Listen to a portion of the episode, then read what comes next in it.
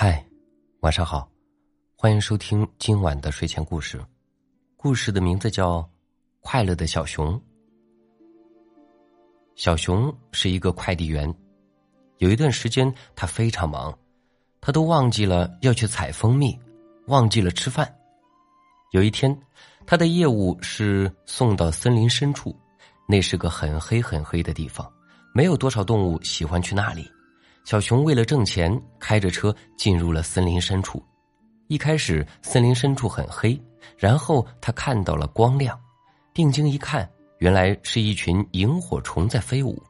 他下了车，看见一只小兔子在旁边，在萤火虫美丽的光照下，他一眼就爱上了小兔子。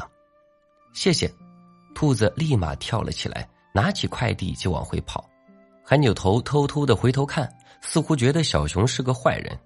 第二天，他又不得不去森林深处，这次是要寄东西。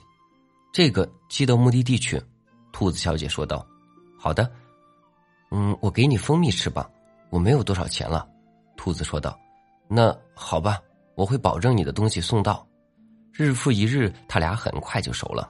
小熊每天都吃着兔子的蜂蜜。有一天，小熊放假休息。路上看见小白兔被一群蜜蜂追赶，手里拿着蜂窝，小白兔机灵的跳过来跳过去。原来我的蜂蜜是这么来的。这天晚上，小熊开着车到了森林深处。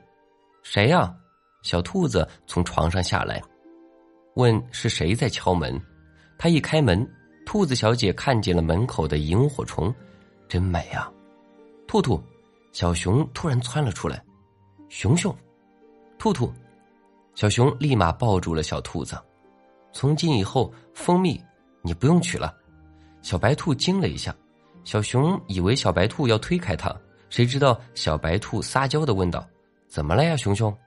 哦，我想说太危险了，你不适合，以后我来取蜂蜜。那怎么行？那我就没有理由能找你了。兔兔有些不开心的说道。小熊说：“我喜欢你，这就是。”我每天见你的理由，兔兔抬头看着小熊，笑了笑，一把涌进了小熊的怀里。我也喜欢你，小熊。晚安。